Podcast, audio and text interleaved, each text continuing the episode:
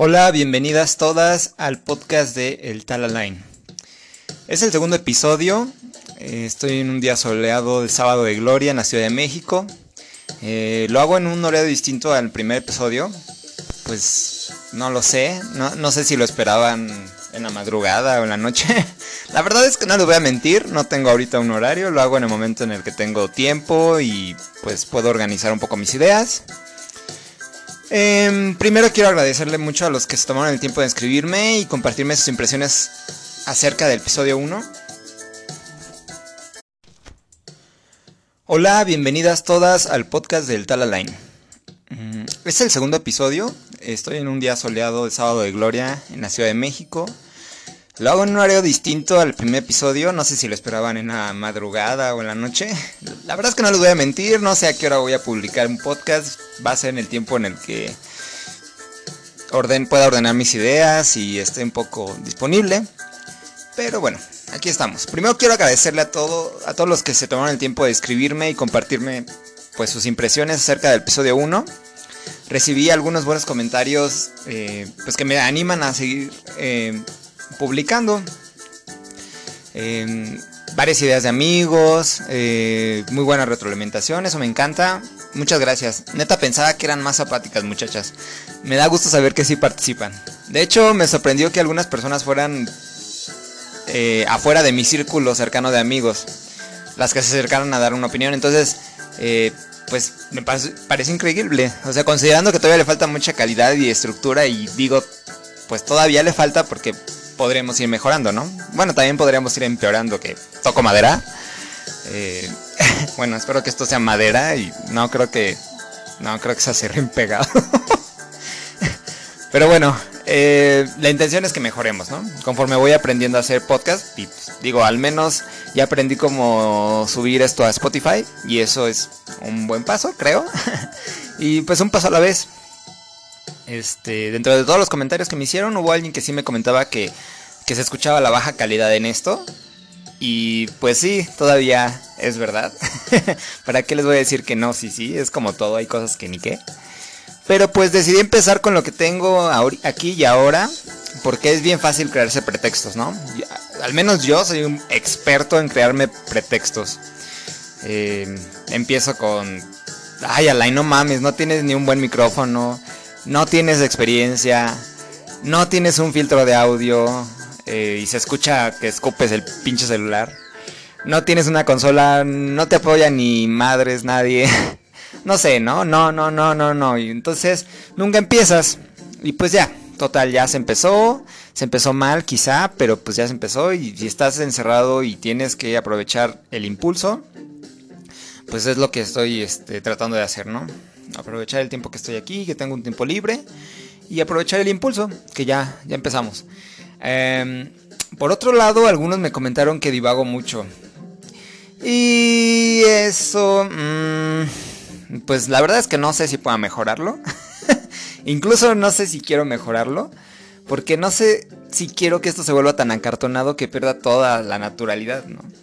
Le repito, mi intención con este podcast, podcast perdón, es que drenemos ideas, ¿no? Nos conozcamos, interactuemos. Eh, por eso me he emocionado mucho que me hagan comentarios y den ideas y críticas y se pongan en contacto en, Facebook. Pero como lo he dicho antes, en ningún momento este podcast pretende ser una fuente de información confiable de ningún tema. Y bueno, ya es el segundo episodio y ¿qué creen? Sigo sin tener nada importante que decir, pero también sigo teniendo muchas ganas de hablar, entonces por eso es que lo hago. Recuerdo que antes de lanzar este podcast, mis amigos quisieron hacer el piloto de un video podcast durante una videoconferencia que tuvimos. Fue tan ñoño, o sea, no, no lo hubieran visto, no, no realmente, qué bueno que no lo vieron. Pero fue tan ñoño, tan soso. O sea, si este podcast les parece ñoño, hubieran visto ese piloto, era mucho peor. y creo que el mayor error que, teníamos en ese video podcast, ese piloto que hicimos, fue que pensamos que debíamos ser una autoridad de cualquier tema y dar noticias con mucha seriedad, como si fuéramos profesionales, como los que dan noticias en la televisión. Y pues no, no, no somos profesionales, nada que ver, o sea, nos veíamos como las de chiquilladas jugando a dar noticias. No, todo muy chafa. O sea, la verdad es que gracias a Dios que la tal aplicación esa de Zoom no guardó el video del piloto del video podcast. O creo que mi amiga no supo ni cómo hacerle para convertirlo. No sé qué fregados pasó. Pero qué bueno que, que no vio la luz del, del día. y sí, sí fue con la aplicación esa con la que hicimos eso, con la Zoom, que ahorita está siendo investigada por el FBI, porque se, supuestamente roba la información de sus usuarios. Y pues, qué triste, porque la aplicación pues sí parecía ser un salvavidas en medio de esta pandemia que estamos sufriendo. Y pues ahora resulta que es peligrosa. Por lo que leí, resulta que el FBI recibió un montón de informes de, llamadas de videoconferencia interrumpidas por imágenes pornográficas o mensajes de odio o lenguaje amenazando a, los que estaban participando en la videoconferencia. Y pues sí es una pena porque al menos yo que la he probado me parece que funcionaba muy bien para hacer videoconferencias. O sea, la transmisión era muy fluida y el modo gratuito, a pesar de que te limitaba como 40 minutos las videoconferencias, pues te dejaba abrir una reunión y después este, se terminaba el tiempo y abrías otra y así. Y pues nos caía de maravilla ahorita que todos estábamos en cuarentena, ¿no? Pero pues bueno, qué mal que tenga vulnerabilidades de seguridad. De hecho, el fundador de Zoom, que es un chino, se llama Eric Yuan, dijo que iba a dedicar más recursos para identificar bien la bronca que tienen de seguridad y ver cómo lo resuelven. Y ya saben, uno escucha que el FBI recibió quejas y pues decimos o pensamos, ¿no? Los que estamos más ignorantes pensamos siempre así de, pues eso no nos va a pasar, solo le está pasando allá a varios kilómetros de distancia y tómela, que incluso ya nos pasó aquí a más corta distancia. No sé si supieron que esta semana la diputada Marta Tagle dijo que sufrió un probable hackeo mientras realizaba la transmisión de un foro virtual llamado La economía de las mujeres frente a la emergencia sanitaria. Y digo probable entre comillas, un probable hackeo, porque pues hay varias cosas que considerar antes de considerarlo como tal un hackeo. Bueno, ya más adelante les diré por qué no. Pero resulta que mientras estaban participando en este foro varias señoras de puestos muy importantes, o sea, ya saben, esas representantes de empresas, estaba incluso la presidenta de la Cámara de Diputados, una representante de, eh, la ONU, eh, de mujeres en, México, y pues varias, varias, varias eh, mujeres importantes. Y pues mientras estas señoras estaban tratando temas serios como la economía, el trabajo y la violencia familiar, chas, que les ponen un video pornográfico durante no sé cuánto tiempo, algunos segundos, pero pues se, sacan de onda, ¿no? Y pues además lo vieron como una agresión, porque pues así, él, así lo era, ¿no? Y a mí la neta sí me encabrona esta noticia porque me cagan esos, entre comillas, probables hackers que quieren hacerse los graciosos en medio de esta crisis, o sea, insultando a mujeres o personas que están buscando opciones de poder interactuar sin contacto físico. O sea, se están quebrando la cabeza las personas buscando formas de seguir trabajando y buscando soluciones a problemas serios y llega un pendejo de nada que ver a hacerse el gracioso poniendo pornografía. O sea, no mamen. O sea, me imagino al hacker así viendo, ay sí, les va, les va a volar la cabeza en medio en medio del foro les ponemos porno y o algo así, no sé, ¿no? Y no, güey, o sea, no. O sea, y disculpen que haga mi voz de Bad Bunny, como dice Belinda. Pero uno se imagina que esos probables hackers pendejos tienen una voz así como canción de Bad Bunny.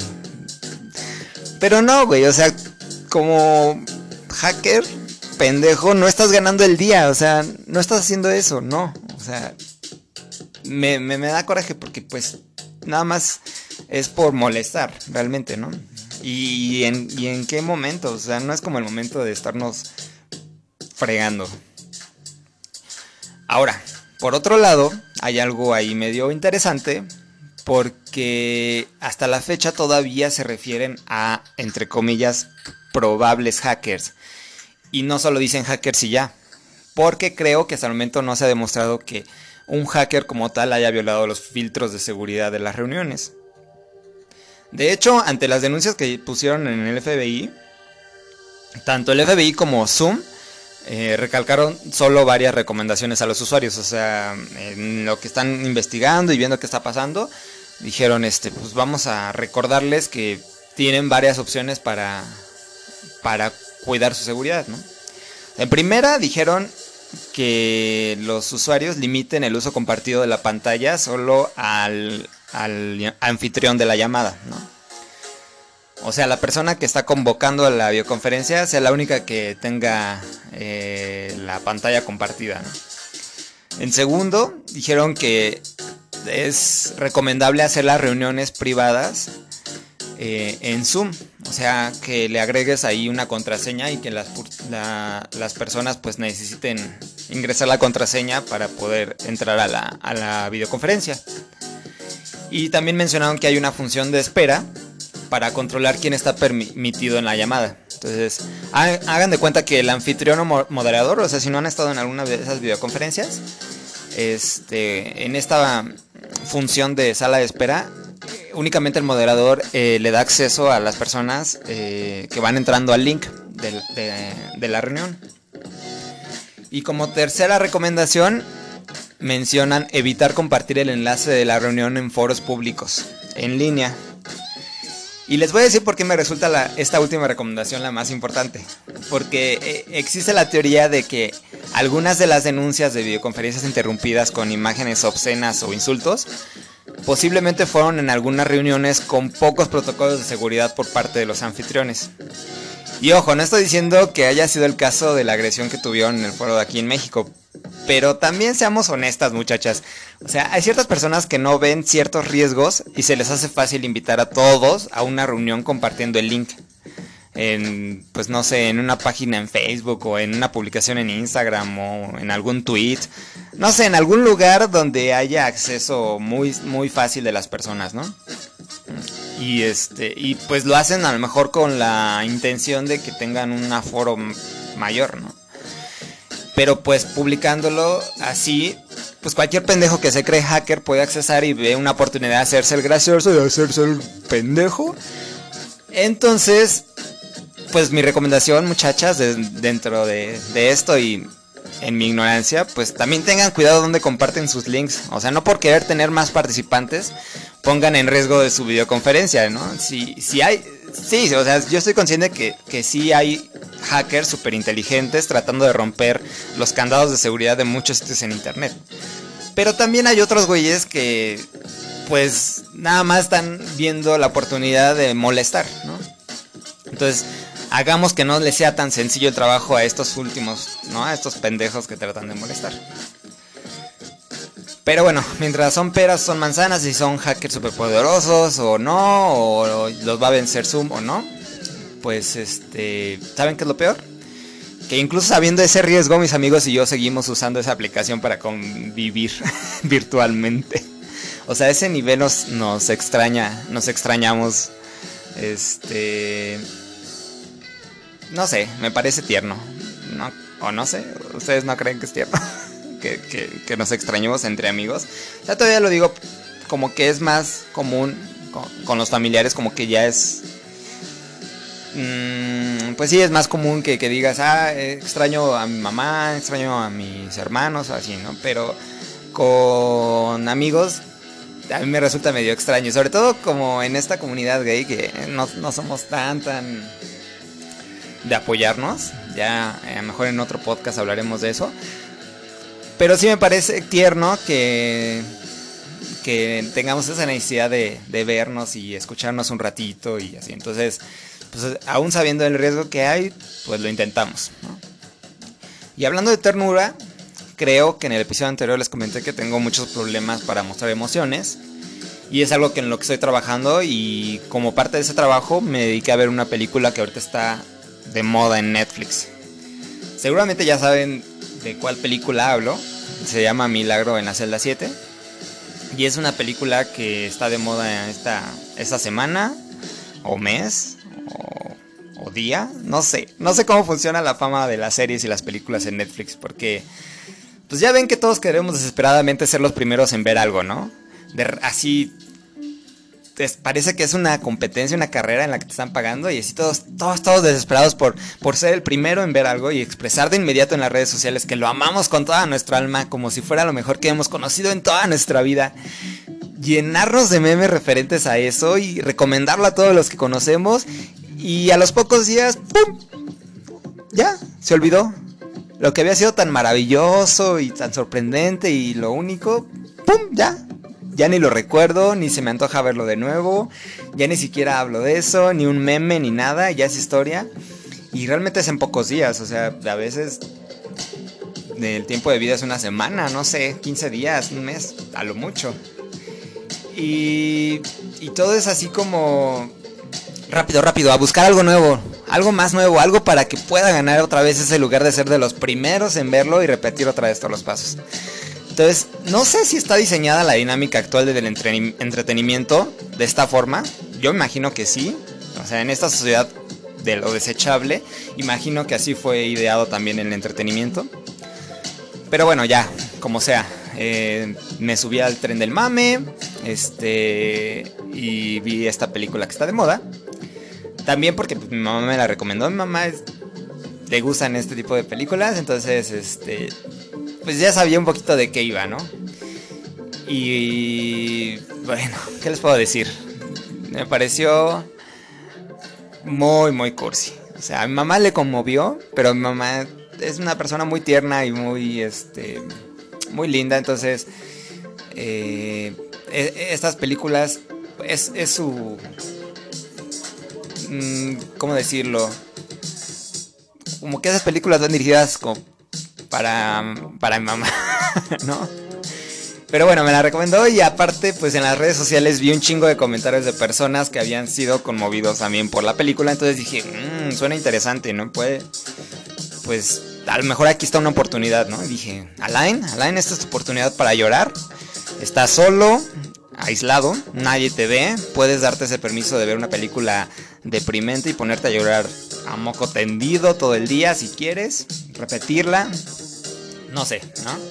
Entonces lo hice y dije, va, va, va, ya me preparé, eh, puse cómodo, este, silencié todo y dije, este es el momento de trabajar con tus emociones, que siempre he estado, estás reprimiéndolas, es el momento de que dejes que todas tus fibras sensibles las toquen y llores, porque hace muchos años que no lloro y no, no sé qué tan feo suena eso, pero porque digo, estamos en medio de una crisis mundial y hay un montón de problemas y muertes y eso y pues que un pendejo venga y te diga que no se ha puesto a llorar en mucho tiempo, pues suena feo, no, no sé. Entonces no quiero parecer grosero, pero pues no, no, no he podido hacerlo.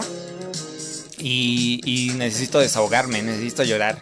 Y quiero dejar ir esa emoción y pues no pasó. Es lo malo, que no pasó. Y no sé por qué no pasó. Digo, chingada verga, si todos los demás estuvieron llorando con esta película, ¿por qué fregados a mí no me pasó? No. Y no quiero que me malinterpreten, o sea, sí sentí feo con las injusticias que se cometen en, dentro de la historia. O sea, sí sentí feo cuando ciertos personajes mueren. Y creo que no estoy spoilereando nada, o sea, estoy diciéndolo así al aire. Eh, de alguna u otra forma, lo que me desanimó es que conforme iba viendo la película sabía hacia dónde iba la historia poco a poco. Ah, digo, como vi tantas telenovelas de niño, ya sé para dónde van las desgracias de cierta película o serie. Entonces, em, no quiero dármelas de, ay, no, no, no te puedes sorprender de nada.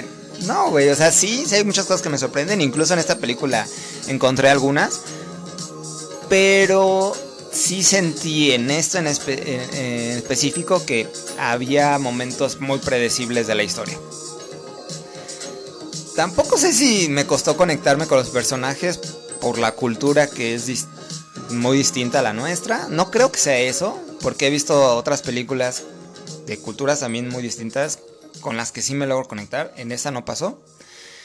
O no sé si esperaba más drama y más finales trágicos de los personajes. O sea, sí, sé que hay finales trágicos, pero yo esperaba a lo mejor un poco más, no sé, ya, yo bien sádico.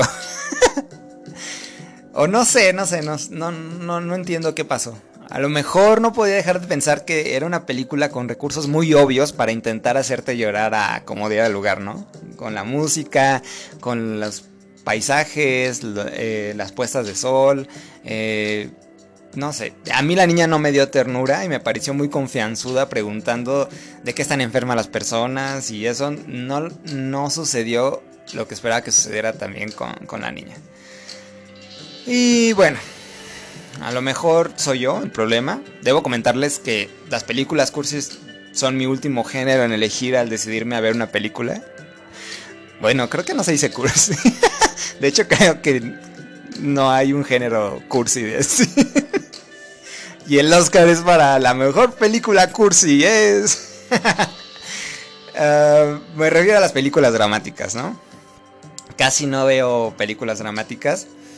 Y esta, de, esta película del Milagro en la celda 7, desde mi perspectiva, cruzó la línea del drama hacia lo cursi. En general no me pareció aburrida y creo que los fin, los giros que dieron ya casi al terminar la película fueron un poco, poco creíbles, pero me parecieron satisfactorios. Entonces, del 1 al 10 yo le daría un 7 a esta película.